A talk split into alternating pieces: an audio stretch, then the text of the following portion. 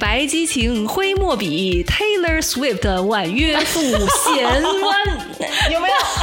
有没有感觉还是押韵的？我为什么老老有一种就是赵丽蓉在 就是春节春节那个两晚会的即视感？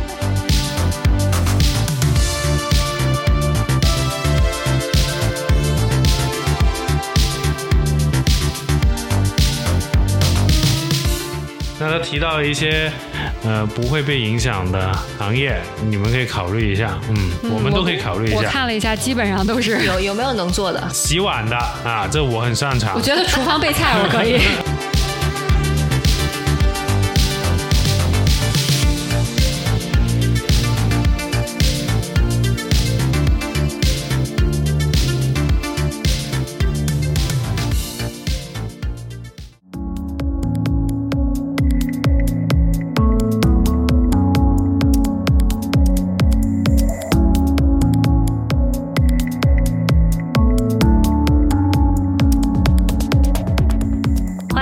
收听我们新一期的正在输入节目，我是一杯倒的炸鸡专家娜塔莉。嗯，我是面前放着 N 多杯酒，但是感觉自己应该也不会倒的 Ruby。哎，我们今天请到了一位神秘嘉宾，预计返场多次的苏先生。苏先生，你来这个自我介绍一下吧。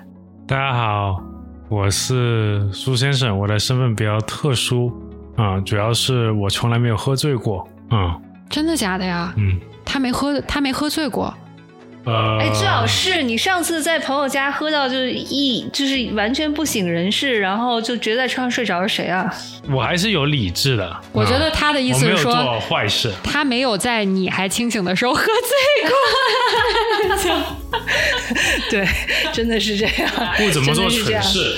对，好的，啊酒品好。酒品可以的，酒品可以的。所以呢，我们今天这个策划，哎，是比较有趣的。我们其实已经考虑已久，一直想做这么一期，那就是人工智能的这个 AI 素人使用分享会。那大家都知道，自从这个 OpenAI 的 ChatGPT 从年初横空出世以来呢，就被大家广泛的应用。那热度是非常非常的高。那经过一段时间的使用和学习之后呢，我们两个就决定，哎，请苏先生和我们一起来聊聊这段时间咱们大家对各种人工智能应用的使用的心得体会。ChatGPT 是四年初横空出世吧？其实前几代应该早就有了。但是我觉得大家知道它至少是从三点零开始。对，这倒是真的。三点零之前，它应该属于不变应用的状态。对我真的不认识从二点零就开始追它的人。嗯，然后特别是这段时间，感觉很多 AI 产品就如如雨后春笋般的就出现了，什么 Mid Journey 啊，什么 Dolly 啊，AI 产品在这个时间点，不知道为什么都变得非常的成熟，于是开始有了非常多的用户。嗯，对，而且我们其实比较想聊这个话题的很大一部分原因，是因为我们有限的使用过的几个基于人工智能的产品，我觉得。真的确实对我们生活的很多意想不到的方面起到了非常有帮助的，就是意外的疗效。括括号省了很多钱。对对对对，因为我们的这个每期 podcast 的封面都是用 Mid Journey 做出来的，就虽然很好，但并不用花钱。啊，真的是，而且我们还意料之外的，其实呃，利用人工智能的各种 app 为小贺和一成同学的婚礼做了非常多的准备工作，哎，真的是特别厉害。真的是，真的是，啊感觉是一个提高。这个工作效率的非常好的工具，然后在你进行这个呃跟创意有关的工作或者活动的时候，如果你觉得你的思路枯竭了，不妨去问一问 ChatGPT，可能会有意想不到的灵感。嗯，真的是，所以其实它主要是对我们日常生活，包括我们休闲娱乐的方方面面，就产生了很多影响。那这一期呢，我们请这个哎苏先生来，主要是因为苏先生在科技行业兴风作浪多年，然后对人工智能的最近各种解决方案也这个深有思索。感觉苏先生是我们三个人中最早，并且感叹这个最明显的啊，感觉要被 AI 打败了，自己要没有工作的一个人，每天我都是最早对这个事情产生焦虑的人，可能。对。对，然后他也是最早就是成为付费用户，每个月花了 二十块钱的那个人，对然后并且拉我们入坑。对的，我觉啊。得很重要一点，可能我们在公司已经在做这方面的应用，所以会想着怎么用 AI 来赚钱。哎，对对对，嗯，所以咱们话不多说，先呃大概介绍一下，就是这个 Open AI 它到底是一个什么东西。那我给大家来一段贯口，我今天刚查好的。所以呢，就是 Open AI 呢这个东西呢，是二零一五年由科技界的诸多大佬联名注资了十亿美元创立的，旨在研发友好人工智能的非盈利性公司。嗯，那它这个呃创建的各个创始方包括 Peter Thiel，就是从零到一的那哥们儿啊，马斯克就不用说了，包括。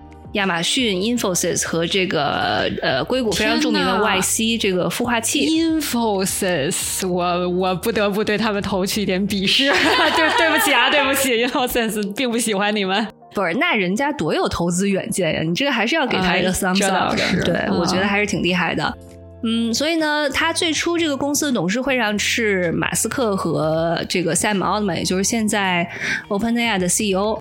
啊，二零一八年的时候就出出现了一些抓马，就是马斯克和奥曼两个人闹掰了。那坊间的传言呢是说，对马斯克觉得 OpenAI 发展不如竞争对手 Google，于是他有点不爽，就退出了董事席。老马当时还是太年轻了，对。然后，但是问题呢，就是坊间又传言说马斯克捐，呃，就是他退出了之后，他承诺给 OpenAI 未来的发展还是要捐献一定的运营资金的。嗯，然而这个诺言据说至今也并未实现。啊，那所以呢，这个公司创立之初呢是秉着非盈利的想法，但是呢，他们在二零一九年的时候就成立了一个这个 for for profit 的一个子子公司。那这个 for profit 子公司还挺有意思，因为我今天研究了一下，他是说，嗯，它是有一个。盈利的天花板的，也就是说，所有任何形式的盈利会限制在投资总额的一百倍以内。嗯嗯，那这个是一个很神奇。我我想说，这个东西我我不太懂，这种就是 startup 投资界哈，这个是一个比较惯常的做法嘛？就是说，嗯，我我其实想是这个事情不是我我今天第一次见到这种形式。然后呢，当然一会儿咱们可以深聊这个事情。我觉得可能跟他们对于如何。最 ethical 的就是可能不为盈利或者是被利润而过于带偏于他原来的那一个使命初衷。对，对我自己的猜想是不是有这方面的考量？因为如果他用一个特别传统的。我就是利益最大化的一个方式去发展人工智能产品的话，可能非常快的会走到一个并不是很利于整个人类发展的极端上。嗯，就像他最近在一个场合上表示出的，对现在呃 AI 被过分利用，或者有可能在未来以一些对人类没有益处的这个目的进行应用的这个可能性，他是有很大的担忧的。所以呃，你能感觉到奥曼这个人，他就是。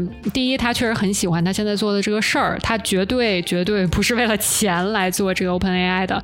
但是同时，你也能感觉到他有点像很多很多年前的那个 Oppenheimer，他是不是觉得我研发出了一个东西，他也许我认为他是对人类有益的，但之后被用在了他非常不愿意看见的一些场合下。嗯，所以我觉得他现在是确实是喜忧参半的这么一个状态吧。嗯，所以我觉得如果这个猜想是正确的话，那他们在。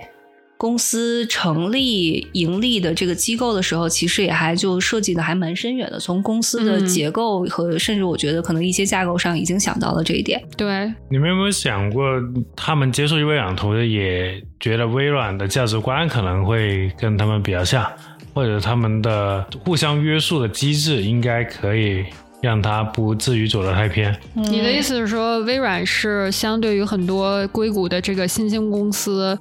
它是可能历史更长一点，它可能在很多这种 ethical 的方面，它发展的可能更完善一点，或者说它确实展现出了一副我不是为了追求这种短期内短期内盈利的这么一个使命的一个公司，所以你觉得他们才算是一拍即合，对吗？有一定可能，因为我相信当初投资橄榄枝的公司不会太过，应该是很多。我觉得，嗯，我觉得还有一个比较直接的原因，有可能是因为微软毕竟是办公 solution 的业界大佬嘛。那如果他们想把人工智能应用在人类的工作场景的话，除了微软之外，真的可能没有第二家是应该去选择的对象了。我觉得这是一个非常合理的合作对象。所以他们最开始对于这个 AI 最初的应用的场景，或者说应用的范围，就是设计在呃这种智能办公方面，是吗？他们当时觉得这个可能是一个切入点。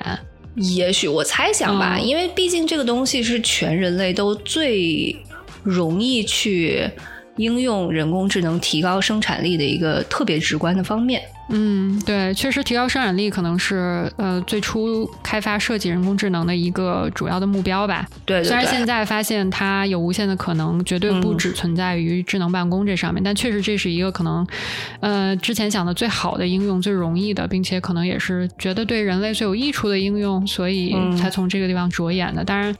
现在我们看来，就是它是挺智能的，有点过高。它可能有点过于智能，大家开始。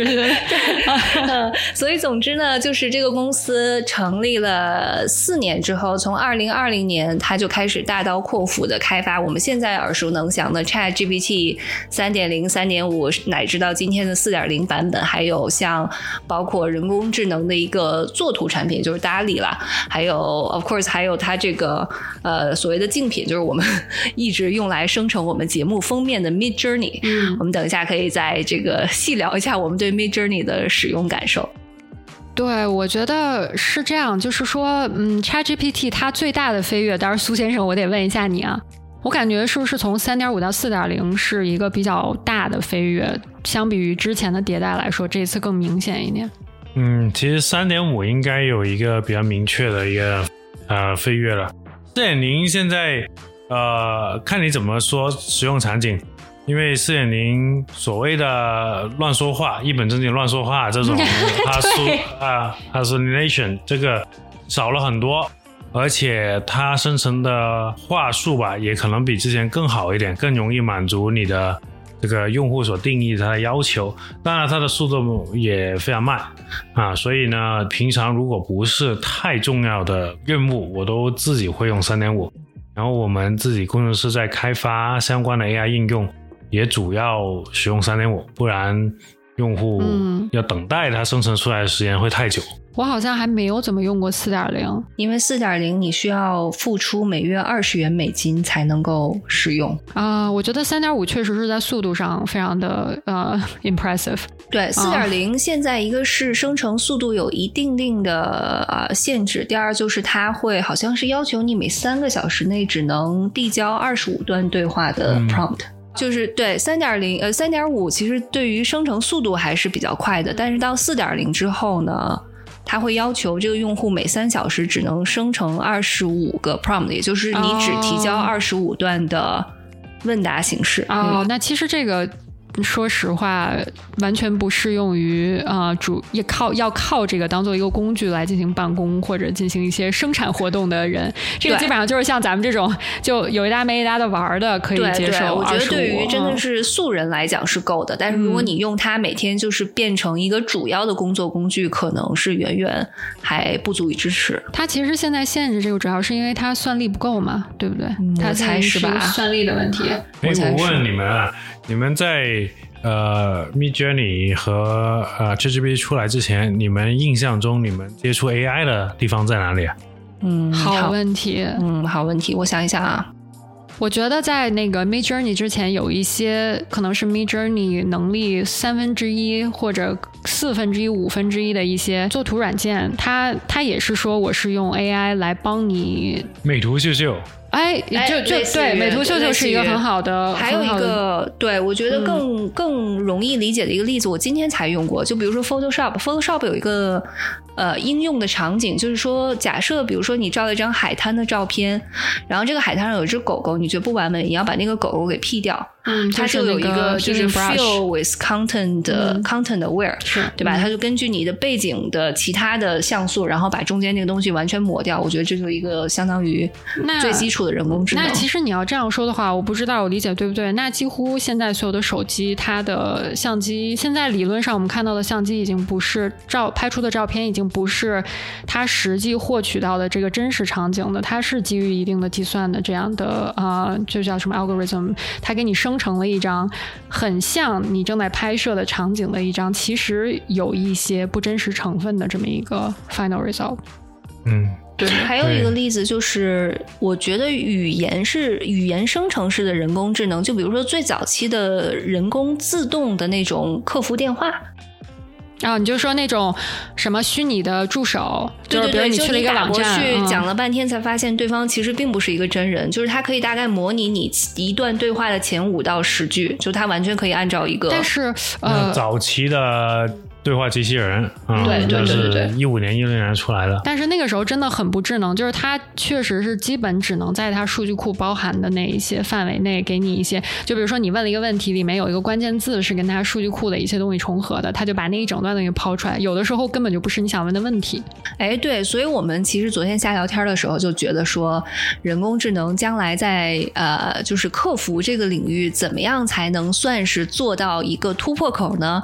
就是当你打。电话过去，你终于不用直接一路零到尾，然后找到一个真人说话的时候，我觉得他就嗯，就真的可以实现这个需求了。你不能每次都选，就是说我要那个 representative representative，就每次 为什么大家都不愿意用他的那个按钮，或者是直接跟他对话？就是你知道。他并不能真正理解你的需求嘛？对的，就是因为你只要稍微你的这个问题跟不是那种最惯常的，呃，就是这种 Q&A 里面会出现的问题，那你几乎就无法找到你的答案，所以你就必须要跟一个人类就交谈才能知道。嗯，对。但是如果有一天确实 AI 可以发展成让你觉得你确实是跟一个人在对话的话，那那个时候应该就是达到了我们对于客服这件事情的这个需求。嗯嗯。其实你说。在意的是，一是被能听懂，然后他听懂你说的话；第二是他能够解决一些呃需要特别路径才能达到出来的一个结果的这样的一个解决方案。我我猜是这样，就是就比如说你打电话给客服。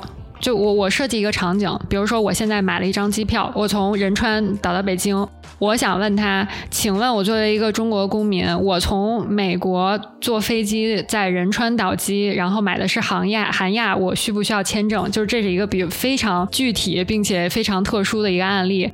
那我现在肯定是要找一个人跟他说，但是这个人呢，我认为他也是去查了他手上的一个，比如说指南呀、手册呀这种规章啊什么的。但是这个人他跟这个之前那些比较不好用的 AI 助手的区别在于，他知道去哪儿找。但是那些 AI 助手可能没有办法从你给的这些关键词里面提炼出你真正在问的问题。所以我的感觉就是，好像是他们不能理解你问的问题，多于他们不能回答你问的问题。因为我觉得他们的数据库跟人的可能是一样的，而且他们可能能更快的检索，但是他并没有理解到我问的是什么。所以真的是这样吗？你从专业人士的角度试着分析一下，就是比如说基于现在 OpenAI ChatGPT 四点零的这个能力，可不可以做到在刚刚我们描述的这种客服场景里面大幅的提高它的应用的效益和 productivity？嗯，至少有人在做。我觉得一个很著名的客服。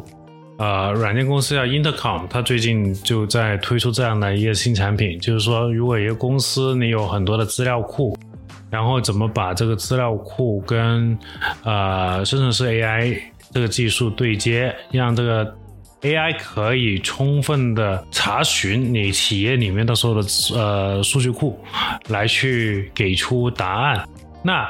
这其实是很很有趣的一个话题，因为过往的这种旧时代的客服机器人，它要像卢比所说，要理解你也都不容易。然后同时，它以前的那些文件的存储，都可能需要很特殊的检索路径，你才能去查询的。嗯啊，那现在其实它不像是这种基于过往的树状路径去查询了，嗯，它是按照啊概率。大概率应该去怎么样去，呃，生成出来的一个答案是满足了呃大概他理解的语义的，就跟以前的一条路径走不通，然后他就没有什么方法了。所以举一个比较粗浅的类比，是不是就就是从精确查询到了模糊查询，反而让它可以适配的应用场景变得更多了？呃，你可以往这方向想，但具体的术语其实不是这样，就是嗯就是嗯模糊查询，它其实是更早一个时代出来的产产品，嗯，哎，这个呃，我我问一下，ChatGPT 基于的那种算法叫做 LLM 是吗？嗯、对，哦大语 Large 言模型，model，嗯。对，所以那我就是好奇，之前大家都是基于什么在做的？呃，像你说的关键词，关键词的匹配啊？啊就是说可能说，就就还以我刚才那个作为例子哈，比如说我里面可能关键词是中国，然后仁川、美国。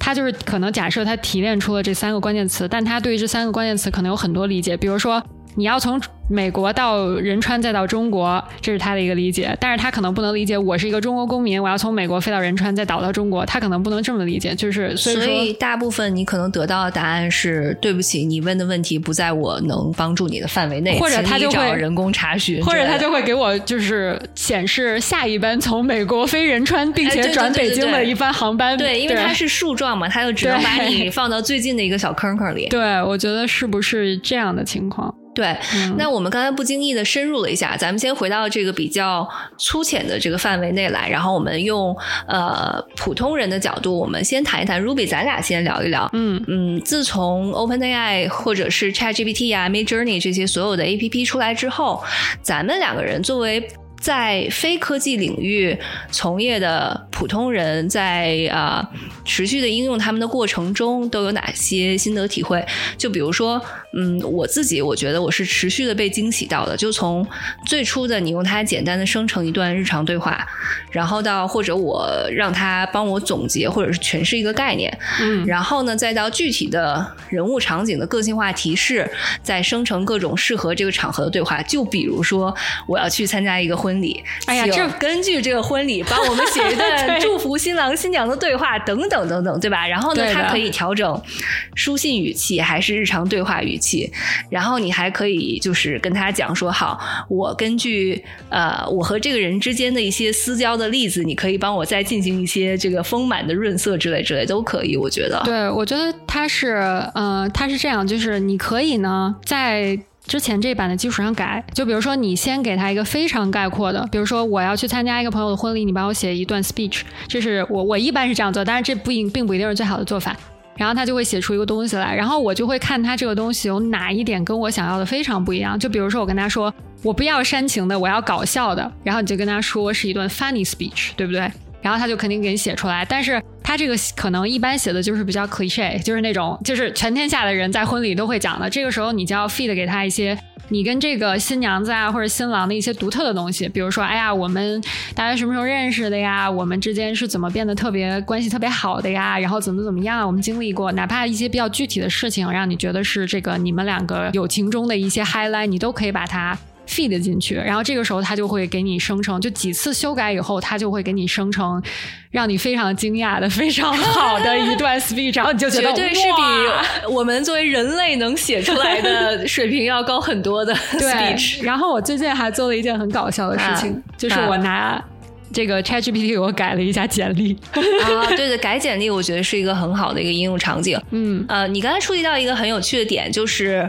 嗯，到底应该怎么让他写一段适配你的应用场景的对话，对吗？所以就是，嗯，这里我们要解释一个呃基础概念，就是当你给像 ChatGPT 这样就是生成式的语言模型提要求的时候，这个动作叫做 prompt。然后呢，就是刚才比如说国瑞说到的这一点，就是说，嗯，他们其实是基于概率去生成一个人说一段话，最有可能他接下来会说什么。那么呢，我们这个 prompt 的目的就是其实是缩小它这个圆圈的范围，然后让它能够 fit 进你自己这个就是啊最具体的这么一个应用场景。就比如说，我可以用角色扮演的一种形式，对吧？我说好，我是一个。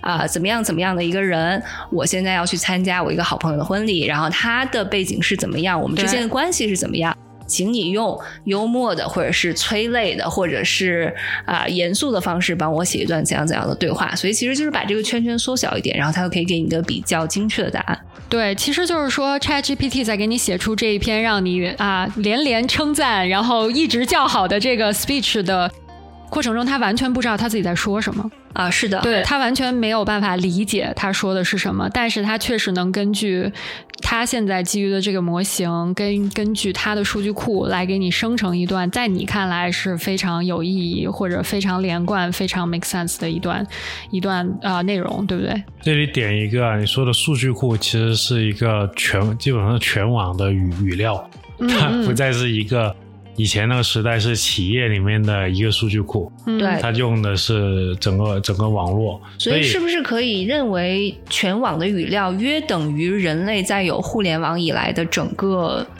语言库？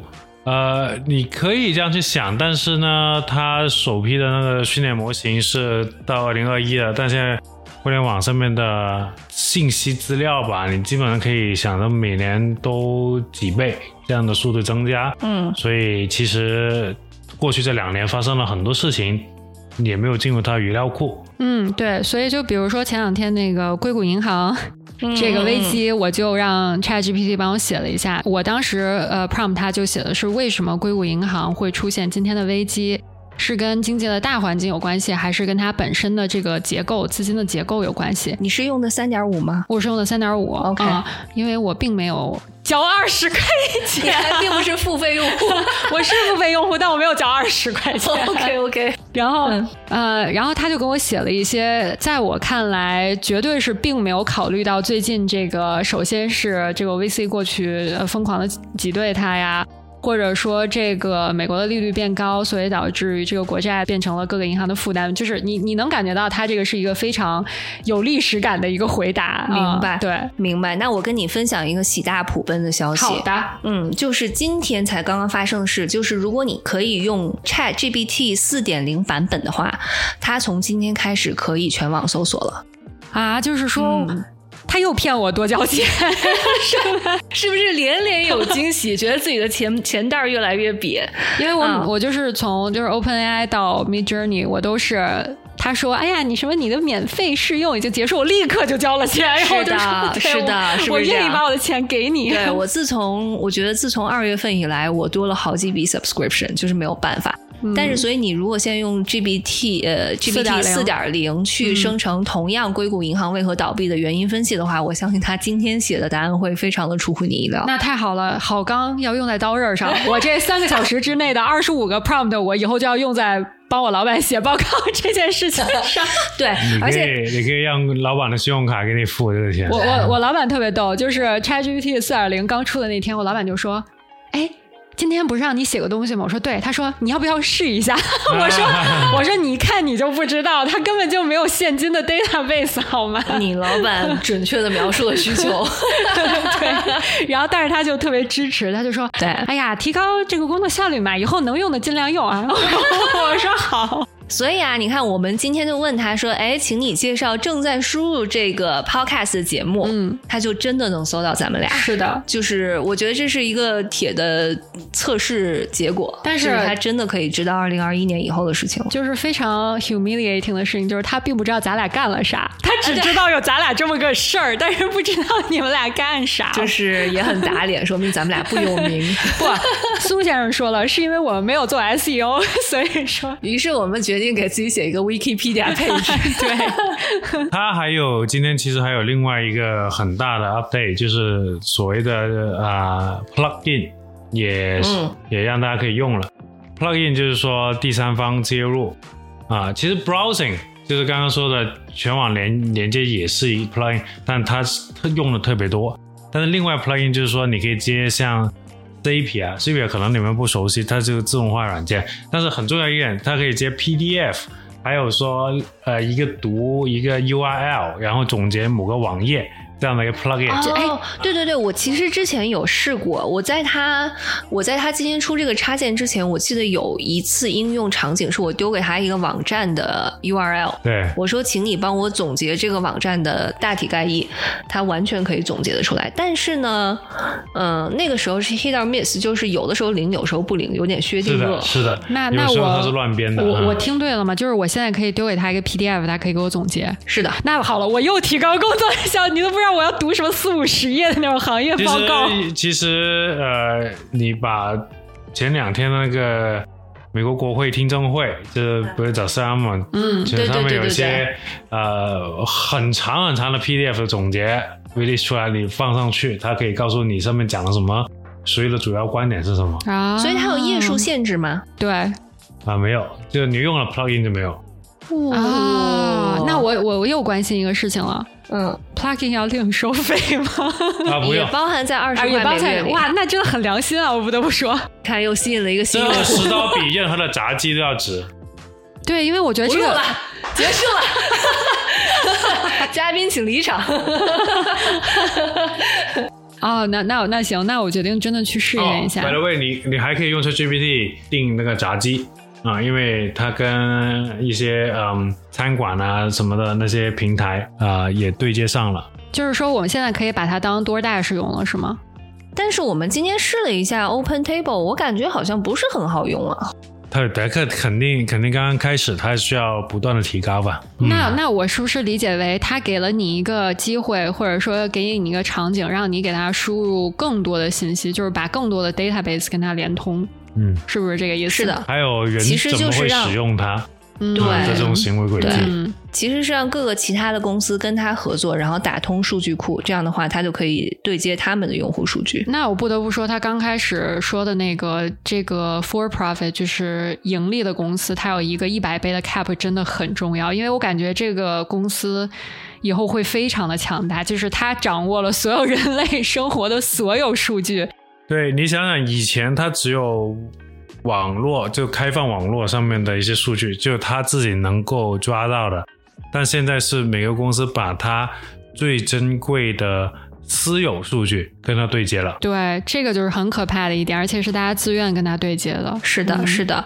嗯，所以这就引出了一个关于使用 ChatGPT 的一个小贴士，就是其实它是有一个功能，如果你选择想不要让它利用你和它的对话数据去训练它的下一代人工智能的话，你就可以选择及时的删除你的对话记录。嗯尤其是当你的对话记录你认为有一些敏感信息或者是保密信息的时候，你就马上把它删除掉。嗯，对，我觉得这个也跟国会的听证会上说的是比较符合的。他的意思就是说。人们应该有权选择，他们有这个知识产权的这些信息，或者他们私人的信息，不成为这个数据库的一部分。就是他觉得每个人都应该有这个权利选择，并且需要让大家知道这是一个选项。我觉得这还是挺良心的吧，因为他应该是特别能明白，如果这些信息被利用了以后，它可以有多大的影响。对啊但话说，有很多呃公司，甚至是呃个人，已经在开发一些可以在你的手机上面运行的小的大语言模型。啊、这个很奇怪，小大语言模型，但是他们已经测试到一些性能，就是说，假如说你使用这个更小的大语言模型，它出来的效果也未必会比 ChatGPT 这种巨大的语言模型差。要差，这什么意思呢？哦也就是说，你完完全全可以不联网的情况下，使用你的手机去生成一段文字啊，那就保证了你自己个人数据呃数据是留在了你自己个人的设备上面的。哦，呀，这是嗯怎么做到的呢？对，就是你要把整个模型下载到本地嘛，就是变成到你的手机上。就像一个应用一样，但可以不联网使哦、这。么厉害，这样应该是确保的，就是你虽然它这个数据库够大，但是你的在 prompt 中间透露的这些信息不会被用于对对。呃它这个数据库，对吧？哎，那 Ruby 国瑞，你们两个至今为止用 ChatGPT 生成过的最有趣的对话的场景是什么？嗯，我我确实都是把它当做提高生产 这个活动这个效率的一个工具。那那你在工作场景中最常用的呃一个情形是怎么样？嗯，我说实话，确实我的工作需要我定期写一些英文的这个报告之类的，但是我不是一个就是 native speaker，然后我在写的过程中一定会有语法或者说这个语言用法上面的问题，所以我用的最多的应该是让他帮我改，嗯，就是他可以给你改到。嗯、我觉得有两种。一般我会觉得，如果我这个句子写的乱七八糟的，我认为肯定有很多语法错误，我会跟他说 correct，就是我这个东西，他就知道你指的是 correct 语法。嗯然后有的时候我会觉得我写的表表达方式很无趣，我就跟他说：“那你 paraphrase 嗯我这，然后把这个东西输进去，然后我会告诉他我在写的是一个什么样的东西。我会说，比如说 paraphrase 这一句话、for a 啊、academic report，对吧？或者说是 for a 啊、marketing marketing material，对吧？你你的目的不一样。 他给你写出来的这个呃场景，包括他就是语气是非常非常不一样的，所以我觉得这一点特别特别的好用啊。嗯，对，我要 echo 一下你说的。我觉得我在工作场景中所体会到 ChatGPT 最好用的一个部分，也是有关于写市场推广类的语言。就比如说，我今天公司有一个小的 news 我要发布，然后呢，请 ChatGPT 帮我 draft 一个适合于各个社交媒体平台，包括比如说 Facebook、LinkedIn、Twitter。Instagram 的各个平台的一个呃推广文案，嗯它会根据这个平台的，比如说字数限制和一般大家发的字数和文体，去直接帮你全部都生成好，而且每一套的文案它都没有重复，还会主动帮你把那个 hashtag 都调好。我觉得真的哇，很这个厉害我不知道，这么真的强啊很厉害。这个 hashtag 都能调。对，所以其实我觉得我在大部分可能其他比较严肃的工作应用场景，会让他比如说打一个草稿，就是可能有嗯四五成、六七成可以，然后剩下的比较麻烦的部分由我自己进去把就是空填好。但是如果 social media 的话，我必须得说，可能八九成都已经在那里了。我真的觉得他特别厉害。嗯、我觉得是呃，我我的经验是，如果你让他写一个比较模板化、城市化的一个东西，他真的能给你写到八九不离十。嗯，但是呢，如果说这是一个特别，就是你根据你的需求或者你根据你公司的需求 customize 的一个东西，那你可能确实他给你打一个草稿，你自己要认真的去改一下，因为你可能要比如说把这一段放在下面，然后这个穿插一下，他可能有这样的问题，但是他确实能给你打出一个非常好的框架来。嗯，因为我觉得一般打框架呀和这个捋思路是你写一个东西最耗时间的，它可能耗去了你一半的时间啊。或者是你可以写一个很好很好的 prompt 给他。prompt 其实中文有个词叫提示词，提示提示词，啊提示词嗯然后，如果你把这个 prompt 写的很好的话，其实你后未来下一步你自己去调整它的这个动作会少很多啊。对那个叫微调啊。啊，这个是不是就引出了什么？接下来十年可能非常 这个炙手可热的一个职业，就是 prompt prompting engineer。嗯，我觉得实话说，我认为确实 prompting engineer 现在是很炙手可热的。嗯但是除此之外，我相信 prompt 这个基本技能，也许十年之后，就像我们每个人必须得学会用谷歌搜对，这个索一样，我同意。其实它会变成一个基本生存技能。对我感觉就是，嗯、你都不一定非要系统的去学它。当然，如果你对它的这个理论有点了解，你可能会真的 prompt 很好，或者或者你学的很快。但是我觉得。你说白了，你试个十次，你总能总结出点经验教训吧？我觉得就是你用的多了，可能你自然自然而然会变成一个更好的，就是对 prompt 的时候会更更好一点。对对，所以我相信，可能也许在不久的将来，prompt 这个词会被直接的啊、笼统化为就是人机对话，是一个基本的一个技能。嗯，就是你抛出你这部分，对，就是 prompt 的本质。啊也有可能这个技能不需需要，人工智能可能会发展的更更快一点。就在你没有说什么之前，它已经预测了你想做什么啊。那这是不是一个哲学问题啊？我觉得。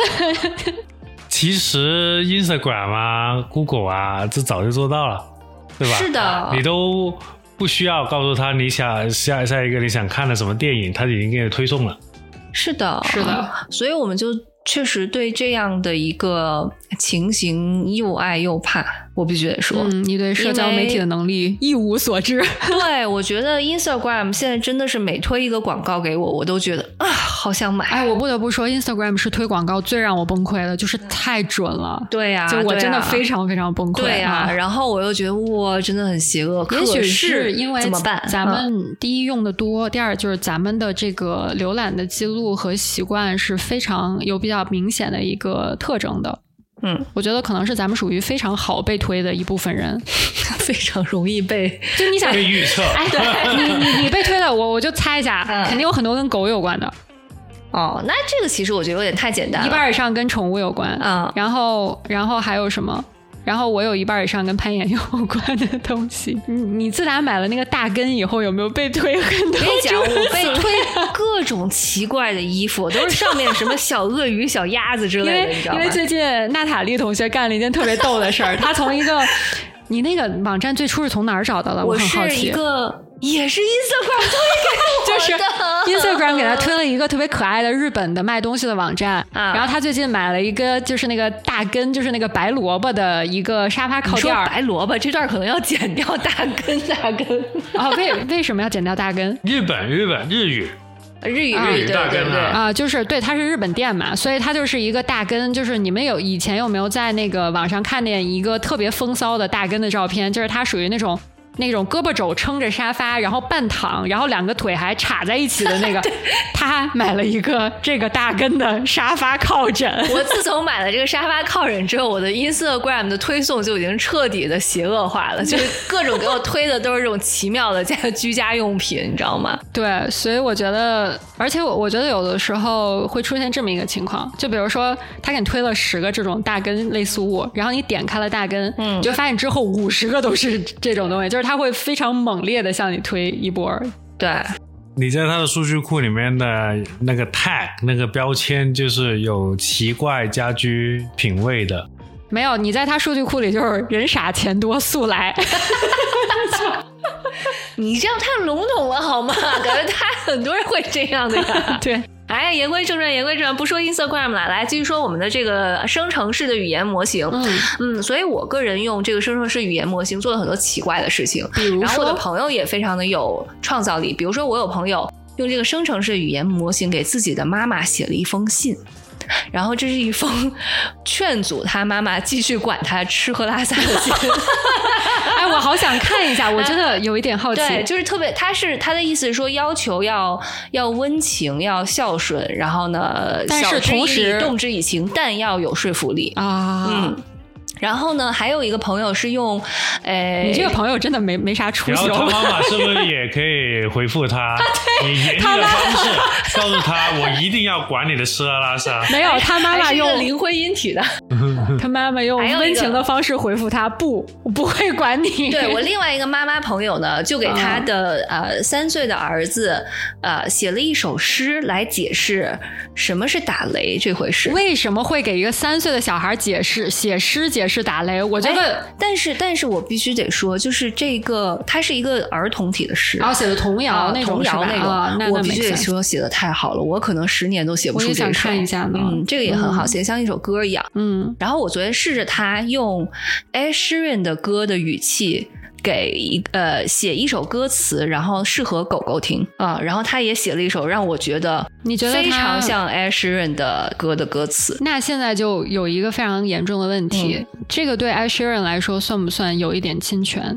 呃，没有，因为完全其实你在里面是看不到 Ed Sheeran 的痕痕迹，是因为你能看，你之所以能看到 Sheeran 的痕迹，是因为我们啊、呃脑海中，比如说对他很多呃高度传唱的歌的节奏。是有概念的，就是说然而这首歌的歌词和他任何的歌词没有任何的重，就是说，他虽然没有一个一句话是 Sheeran 写过的，但是你看了这首歌以后，觉得是 Sheeran 写的。对，或者是因为我先入为主的已经给了他这样的一个条框，所以我会拿他和我之所已知的 Ed Sheeran 的歌去比对。那在这个时候，我会觉得哎像。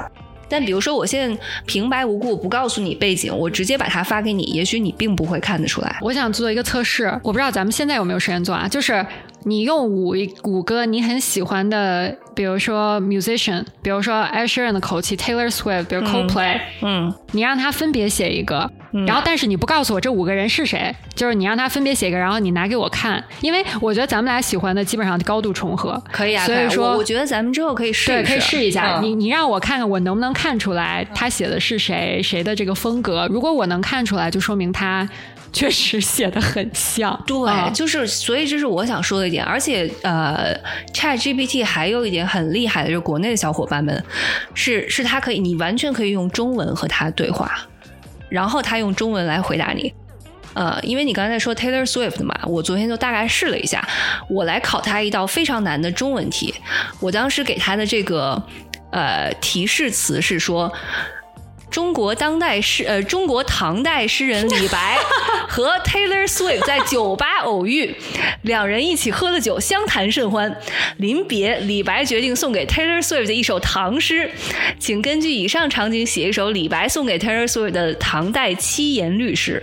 好的，让来，我们来欣赏一下啊。奇言一下。对我我我就三点五我就不念了，我来给大家念一下四点零。我必须得说我我觉得比我写的好。嗯，我我我我插一句啊，嗯我现在盯着你这三点五，他真的把 Taylor Swift 的名字写进去，哎所以那一句尤其的长。我我一定要给你念一下这四句，它竟然是押韵的哈。嗯就三点五是这样的，就是它因为比较长，我只念前半段。他说：“明月皎皎照银汉，酒杯交错与君欢。”李白激情挥墨笔，Taylor Swift 婉约赋弦弯，有没有？有没有感觉还是押韵的？我为什么老老有一种就是赵丽蓉在就是春节春节那个联欢晚会的即视哎，那？已经到春节联欢晚会的 level 啊，不是很厉害？再再再让他模仿一个 Taylor Swift 会怎么回复他。然后 Taylor Swift 写了英文，李白说对不起，并看不懂。你你你你放 Lady Gaga，其实这个也可以套进去。对，Taylor Swift 回了一句话：“I got a blank space。”李白嘛对，blank，对，然后然后大家什么来，大家什么玩意？这好好冷，哎呀妈呀，哎呀妈呀，李 blank，李 blank，对，然后然后四点零版本啊，四点零版本是这样的啊。金樽杯呃波斯美酒香，碧海青天共乐章。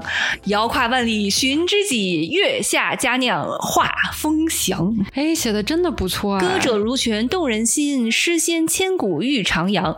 此时相聚再难逢，佳句天涯永传唱。Taylor Swift 说：“咱俩此时相聚就已经是你的幻想了，就是咱俩就没相遇过可以让过。Taylor Swift 来来来给这段词来这段诗来编一下”曲。对，啊，真的是，我觉得应该给这首诗谱个曲真的，你明天把这个发给 Taylor Swift 的团队，你跟他说能不能让他写首歌？哎，对，哎，国瑞，所以你有什么厉害的应用场景分享一下？你应该是应用最多，我感觉每天都在家对胖。我用它来给老婆写情书这种事，我就不告诉你们了。对，但哎啊，，我不得不说，你收的 你收到这份情书了吗？并没，有，那可能是写的不好吧？怎么回事儿？难道是给另外的老怎么回事儿婆写吗？？给 Taylor Swift 写了 对嘉宾又要离场一次。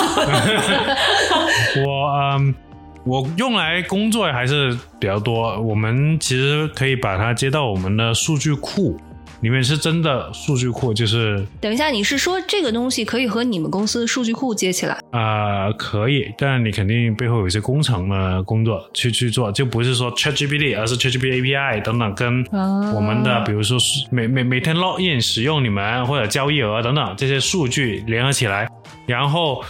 一个素人就是他不懂数据分析的人，他可以用自然语言，就是说我们上周的，比如说营业额是多少，增长了多少，然后问他一句话，然后 ChatGPT 或者是 ChatGPT 上面所建立的机器人，他就直接告诉你，我的数据库是这样告诉你的，我上周比如营业额增长了三 percent，然后呃跟历史同期改变的是五 percent，嗯，它可以告诉你。哦那。那我觉得很好，因为这个好像并没有触及到目前的 data analyst 的工作最难的部分，但是它又大大的减少了你花时间在这种非常简单的数据统计上的这么一个情况，对吧？我觉得那这个很好哎，它其实还是一个嗯特别高效的概括总结的一个功能，就是嗯读语言也好，还是读数据也好，都是可以帮你高度概括的。嗯，那我觉得可以被这个 data analyst 就拿来、拿来嗯当做提高工作效率的工具。它可以代替了、呃 data analyst 初级的一些工作。对，就是很啊初级的工作。我突然嗯还想起来，因为你说到数据库嘛，我前两天还用它帮我写了一个特别简单的 HTML 的一个一个短 code。嗯，嗯，哦可以的。哦，他现在可以就是给你写一些比较初级的 code，对吧？对，因为嗯其实我自己完全不知道应该怎么写，但是呢，嗯我因为一个奇怪的场景又必须要写，所以我真的是用素人语言跟他描述了一下，我说，请你帮我把这句话写成一个 HTML 的 code 的形式，我要求它的 font，比如说是红色的，字号多少是粗体，然后他全部能帮我写出来。哦，这个已经很基本了。他他可以写更复杂的代码，他其实能力应该可以约等于一个 Google 的入职员工。我去，你一定要 就是 Google 的 entry level 瑟瑟发抖，竟然这个这个咱们一会儿专门留点时间来，我们留点时间来专门焦虑啊！我们现在先不要焦虑，大家，呃，对，其实但你也可以说，你用二十块你就请了一个 Google 的初级工程师。对于我们不是 Google 初级工程师的这些人来说，我们觉得它是个好事儿，因为这个可以让我们花二十块钱请到一个可能以前我们需要请一个专门的人来帮我们写代码嘛。嗯，但是对于初级工程师们，这是不是一个噩耗啊？嗯，但也可能是咱们两个作为非常懒的人的臆想，因为我必须要向大家坦白一件事情，就是在我和 Ruby 同学对 OpenAI 这一系列人工智能的应用产生巨大的热情之前，我俩确实痛定思痛，想学 Python 来着。然后我俩大概学了有两个礼拜不到，我们学了两个礼拜以后就立志当一个 prompting engineer，于是就学 就觉得不用学 Python，这么老的东西谁要学它？然后就会发现，我靠，原来我学了半天可以直接用一句 prompt 把它搞出来。然后我就觉得，好吧，那我们先搞一搞更更新的科技。对，嗯，因为就是其实国瑞，我一直都想问你，嗯，你觉得？现在这个 AI 能帮我们写的这个代码的极限在什么地方？你能用一个就是稍微好理解的这个例子来跟我们说吗？极限啊？呃，就就就不用说绝对极限，但是就是说比较高端的一个，如果你 prompt 比较好的话，它能帮你写出什么样的一个产品？它应该给你做一个简单的市场交易网站是没问题的，就是说有买家有卖家。啊，上面可以，它可以匹配一下买卖双方的这个资源的或者需求的，然后然后给你提供就是让你完成这个买卖的这个行为，对吗？假如说很简单，我觉得就是呃，不是一直有人很有情怀想做什么技能交换，就是说，比如说，Ruby 你有一个很很好的滑雪，然后你可以搞个课，然后 嗯呃传授给我这种滑雪不会的人啊这样的一个网站吧，然后。呃，我如果我在煮饭方面很很好，我要做做中餐，我可以把中餐的这个技能去给别人，这样的一个技能交换平台的产品，呃，用 ChatGPT 应该可以给你生成大部分的代码。那我不得不说，已经很很好了。嗯，我觉得已经达到了我中期的学习目标。那看来是不要学习了。嗯嗯，我觉得确实，我说实话啊，我我觉得这对于大部分人来说是一个好事儿，因为在我们的生活中，虽然我们生活在硅谷，这身边全都是啊，就是软件工程师，但是。就比如说像我，如果我有一个想法，呃，我觉得我的想法很好，但是呢，我一般苦于就苦在这个执行方面。就是说我有一个想法，我想做一个 app，或者我想做一个网站，但是我可能做不出来这个 app，或者做不出来这个网站，我一定要找人帮我把这个网站写出来。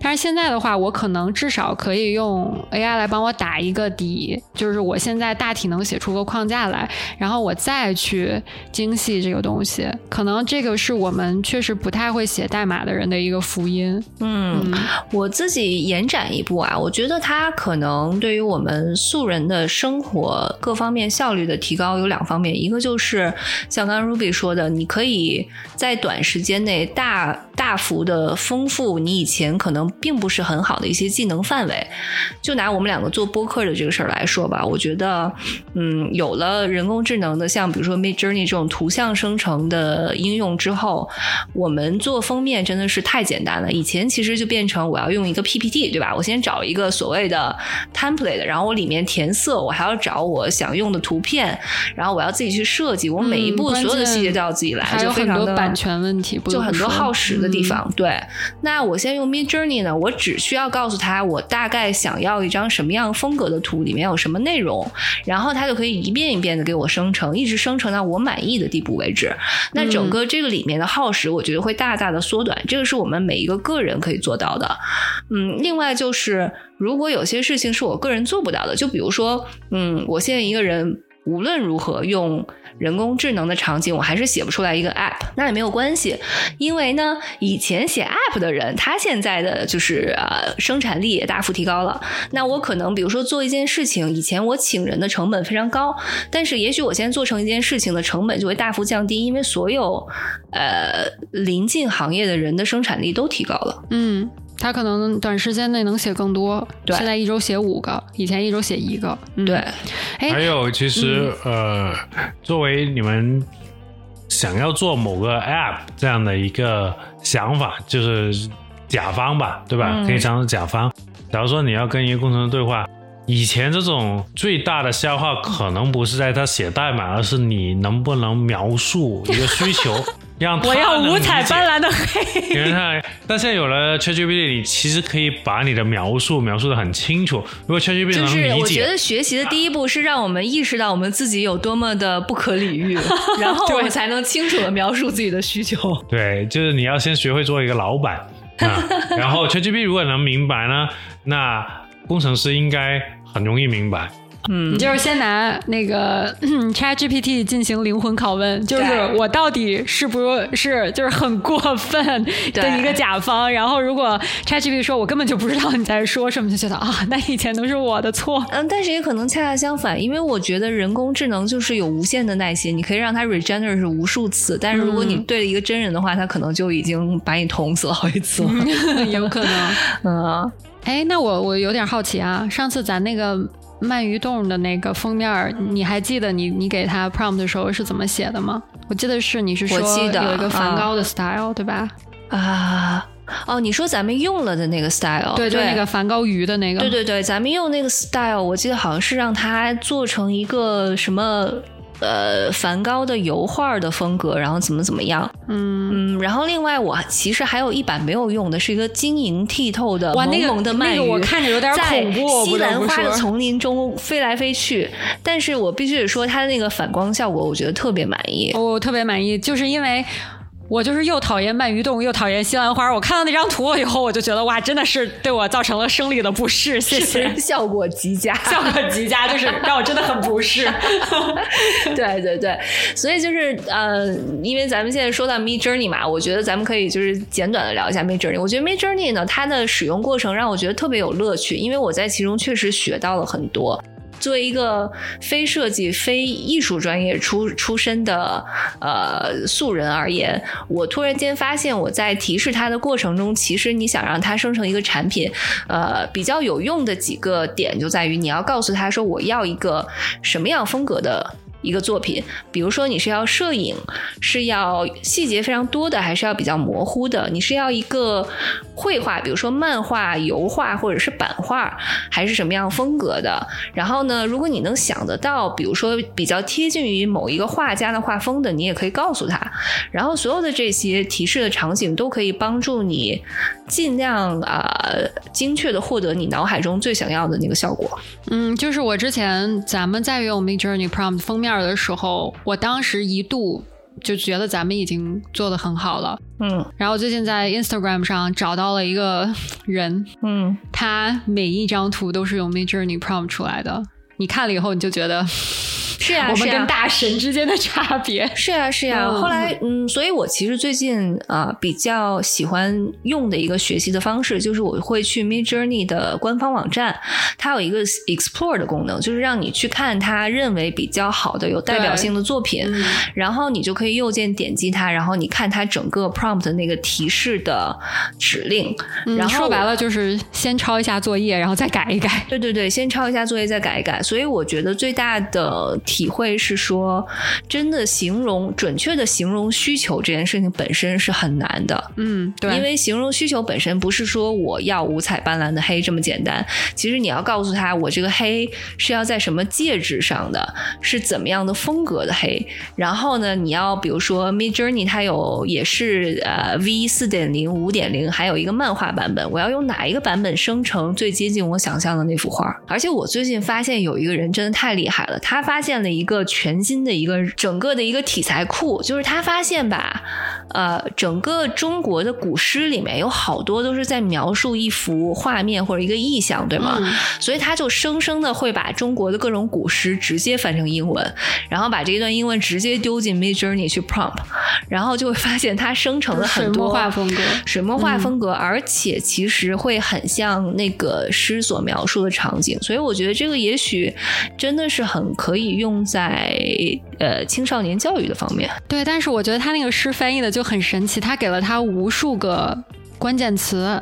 什么枯藤老树昏鸦，而且他写的是英文，哎、对,对,对，就很适合这种风格的古诗，嗯、就全部在描写一个很有画面感的东西。它就是有实际的东西，但是就是他给这个呃，我看他那个 prompt 里面，就是他给的都是词，他并没有把它连成诗句，但是他出来的跟那个诗整个的意象是蛮蛮匹配的，我不得不说。对，嗯、所以我当时必须得说，我看到这幅代表作之后，我就给跪了，我太厉害了。这个人得多无聊才能在那 Me Journey 里面 prompt 古诗？哎，但我们想过，其实这个有非常好的应用场景啊，就是给呃美国人或者美国长大的华裔去学习中国文化。是的，啊，嗯，因为它是一个比较就是把抽象的东西具象化的这么一个过程。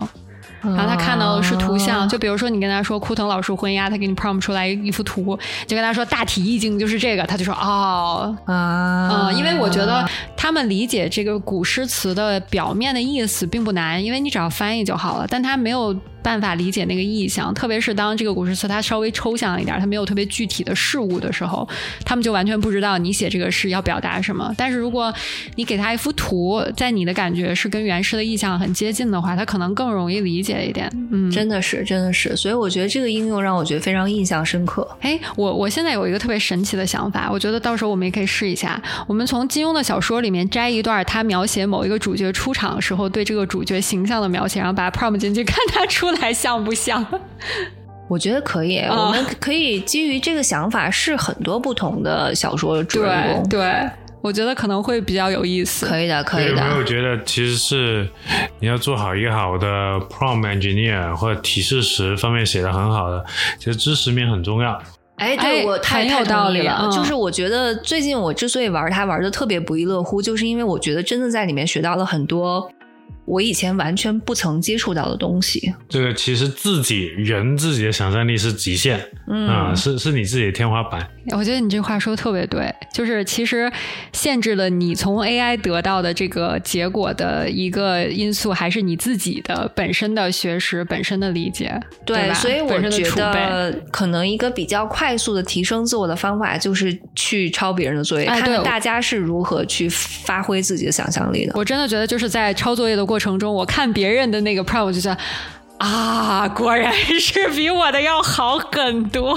而且就是它会比较能启发你说我什么样的预料的目标适合什么样的风格，对吧？而且我觉得，呃，我不知道是不是 prompt 比较好的人本身都是跟艺术方面有点，就是有一点关联的这些人，因为我觉得他们在描写一个风格的时候，他们的用词非常的精确。就是我记着特别印象深的，就是我之前看有一种风格，就是它确实是一个比较写实的风格，因为它有点像一一幅照片，但它其实又明显的能让你感觉出来它不是照片。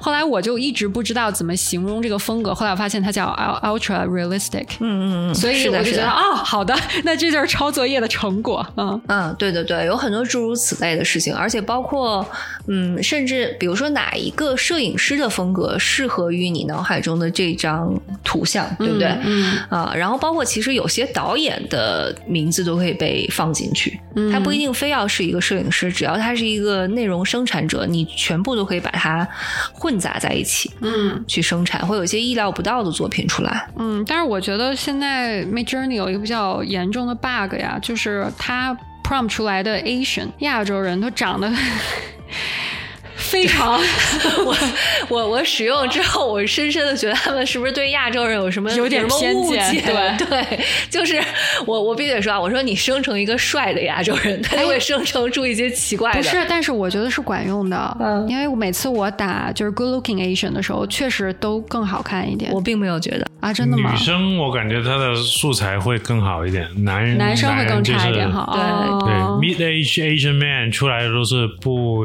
忍直视。对呀、就很很多时候。我说你们不是要想想组成一个什么金山 boys 合唱团，最后出来了五个金山阿伯，我说这啥东西？为什么都是真的那个金山阿伯，我真的醉了。那个这个真不是我们的意愿。如果请不要说背后的故事如果 Sam Altman 你听到的话，我们正式抗议啊！你们应该对亚洲人数据库好好的再再训练一下。真的，我觉得这个是非常明显的一个 bug，就是所有亚洲人都长得一样，而且是一样丑。对，啊 就我我我竟然有一次 prompt 出来一个就是啊、低配版的张震，然后我迅速就把那张图给存下来了，因为我觉得我怕我以后再也 prompt 不出张震。六根手指，对，但是确实在 prom 白人的这个情况下，他就发挥的比较好。是的，嗯嗯，我觉得要不然咱们这样，我们差不多可以进入下一个环节了。嗯，好啊。那这个环节呢，就是我其实，在做这期节节目的策划之前，也采访了一些呃国内的小伙伴，就是大家其实对于人工智能，因为最近是一个很火的话题嘛，有什么比较想要了解的问题的方面，然后我们可以借这个机会好好的聊一聊啊。然后呢，我大概就总结了有三个。问题啊、第一个方面呢，就是说，哎，这个呃，人工智能在短短的几个月里面达成了这个迅速迭代以及雨后春笋一般的各种应用和创业项目的大量涌现，会不会代表 AI 在快速提升生产力的同时，也取代人类的工作？那什么样的工作？呃，比较容易在此刻被人工智能的极大改善，甚至威胁到人类的就业呢？嗯，我觉得所有不需要实操的都会被影响，只不过是影响的范围大小。你可以定一下实操嘛？实操就是说你需要实际动手做的，比如说你就算是在工地上搬砖，你不会被 AI 影响。我认为，但是你可能会被没有 AI 的机器人影响，嗯、这个就是另外一个问题了。我们今天在讨论 AI，就感觉对吧？赶尽杀绝了。对，所以我觉得所有需要动手的工作，所以这么看的话，其实蓝领的工作是最安全的。咱们之前不是都是想好了吗？如果我们哪天没工作，我们就去厨房备菜嘛，对吧？对，我觉得厨房备菜目前起码现我我现在都不敢说几个月之后，我现在只能说现时现刻是安全的。嗯嗯，我们起码可以想象到，比如说我可我可以反驳你一点，就是我现在想象到，也许五年后的未来，一个蓝领工作会被取代，就是司机。啊，这是肯定的，这是这这个我完全同意。其实，在没有 AI 这么就是 OpenAI ChatGPT 最最近爆发的这个情况之前，我就觉得五年以后、十年以后，司机可能慢慢就被取代了。嗯，是的，所以 Waymo 不就是在路上满大街跑吗？所以也不是所有的蓝领工作都安全。嗯，对，可能是就是如果你具体到会被 AI 影响，目前会被 AI 影响，那确实蓝领是相对安全的，比白对领。对对对，那我觉得我看到的，因为现在已经有一些市面上的应用出来，并且我觉得使用体验很好的，我相信它可能会影响的工作，譬如说客服，对不对？对，这个就是有一些非常既定的话术以及可训练数据库的这样的工作，嗯，是比较容易在第一批受到影响的。嗯另外就是我最近用到的一个基于人工智能进行会议笔记和总结的一个一个 AI，我也很惊艳，它叫 Firefly Style AI。嗯那这个是什么东西呢？就是其实是你可以把它邀请进你任何的 Teams 或者是 Zoom 的 meeting，然后它要作为作为一个第三方的一个观察者，然后你开完这个会之后，十分钟之内它就会给你产生一个你整个会议的 transcript，而且它会给你总结一个半页的，就是会议纪要。嗯最可怕的是，它会告诉你说，根据你这个会议，你有哪些 action item 要要由谁来负责。哦，它这个其实就是在之前有一些，至少国内有一些软件，它就是说可以帮你把音频写成一个它的文本，但是我不知道他们在总结以及像你说的衍生出这个下一步需要干什么这些注意事项上，我不知道他们之前做的是什么样一个程度。我我个人就是用了这个版本的解决方案之后呢，大概有两点印象。第一点印象就是说，如果你是说非常简单的嗯啊、day to day 的日常语言，比如说我举个例子，呃，一个销售第一次给一个客户打电话，这俩人不认识，嗯那是不是都是寒暄？哎，你好，我好，大家好。然后我给你介绍一下我的产品，对吧？然后这个客户可能的回答方式也大概是 finite 的几种。那么这个会议是非常容易被记录的，它的 action item 也。就大概几种，所以这个是很容易就可以被自动化。那第二种很不容易被自动化是什么呢？是当你这个会议中有很多 technical 的内容，其实它不是很能够准确的抓到。就比如说涉及一些精专的术语或者一些复杂的操作，我觉得目前暂时还没有办法很准确的去把它给呃形容和总结出来。但是也许可以做到的。你只要在总结的 prompt 里面去加一些特别的标记，就比如说我的名字在英文会议中非常难读的，但是我们可以再说当就可以总结吧。通常在英文里面说我的名字就容易被 AI 理解成怎么三种，然后你可以在 prompt 里面写当出现这几个人名的时候，把它统一叫为国瑞。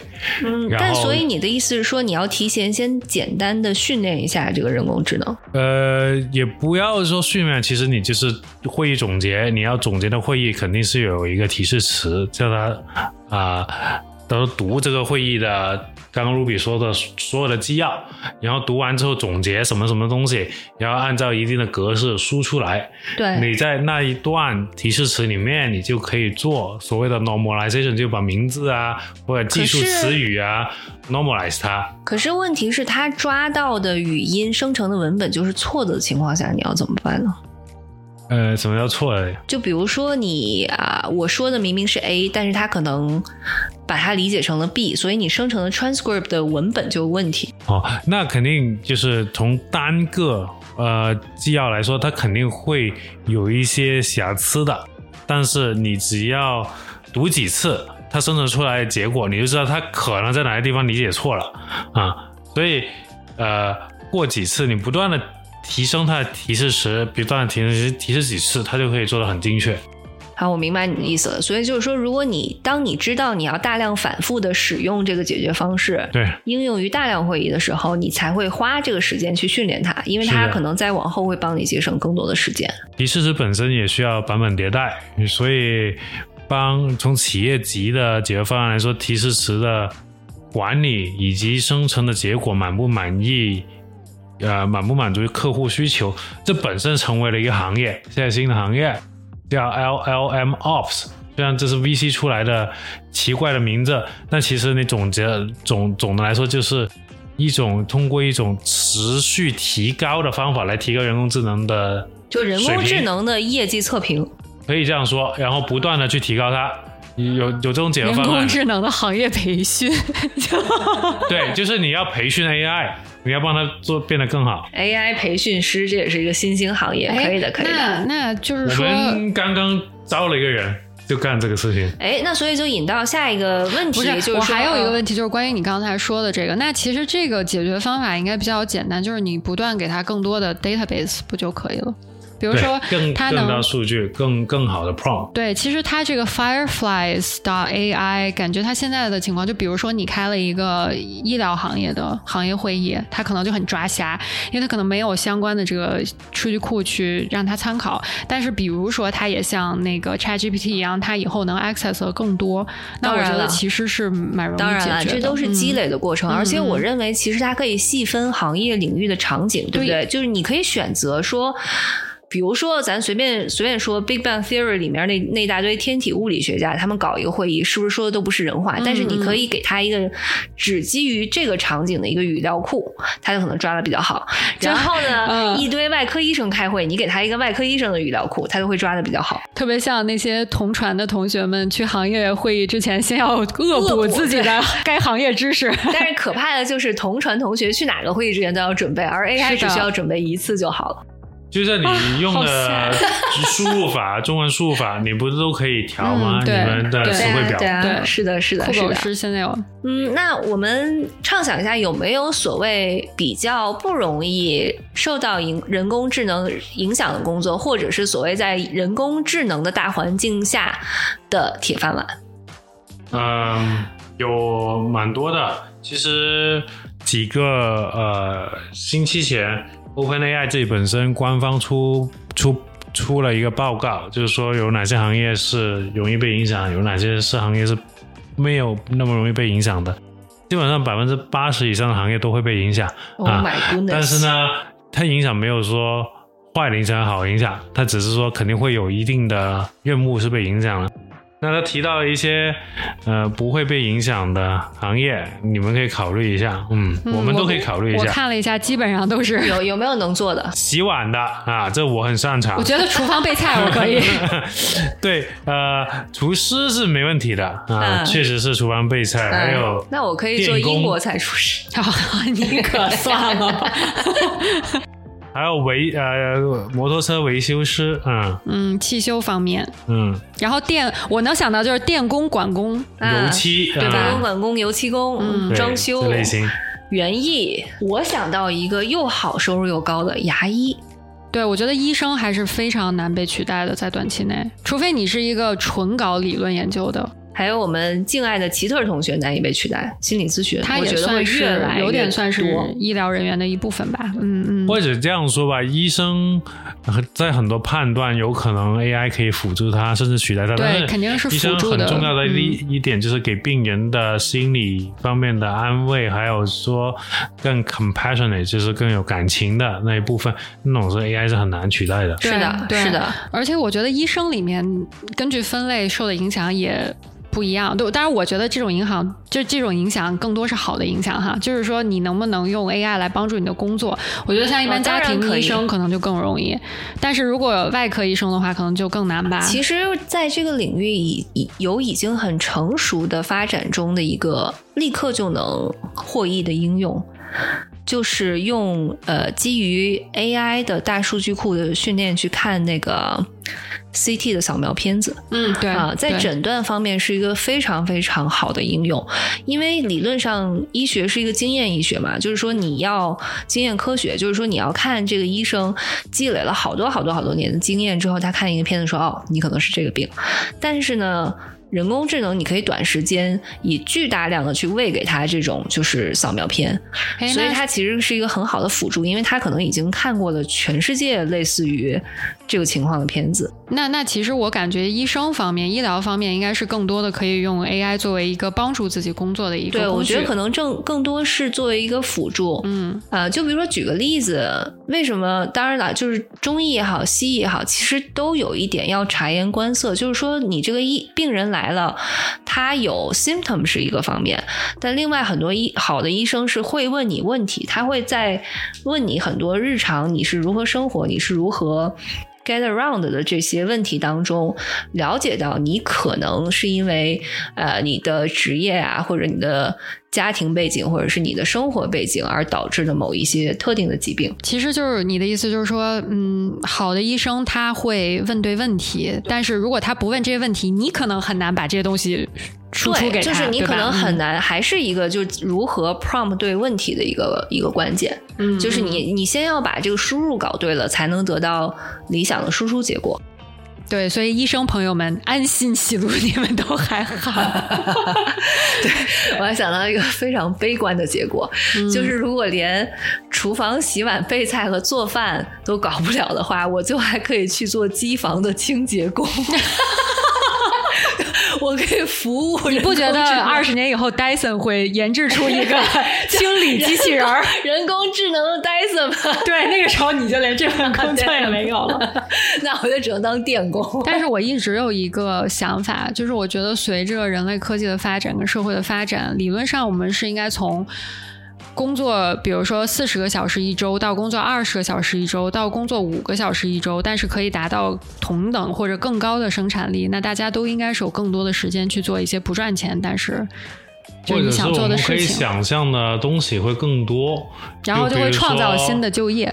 啊，对，比如说太空探索，喂，这种事情，假如说大家都可以到太空生活了，那太空现在肯定是只有十个工作岗位，或者是两百个工作岗位，但可能之后是二十万个，啊、两千万个工作岗位，对，啊，所以我觉得你们两个还都是比较乐观的，我属于比较悲观的这一派。我是我我我不能说我是就是即刻乐观，我是长期乐观主义者。就是我觉得长期而言的话，AI 能创作出创造出来的工作岗位是远比我们现在能看到的要多。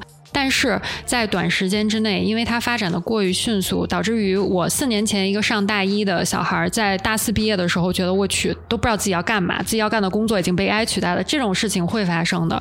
所以我觉得在短期，它会给大家巨大的一个 shock，就是让一部分人，第一就是职业工作被影响，第二就是完全不知道自己要干什么。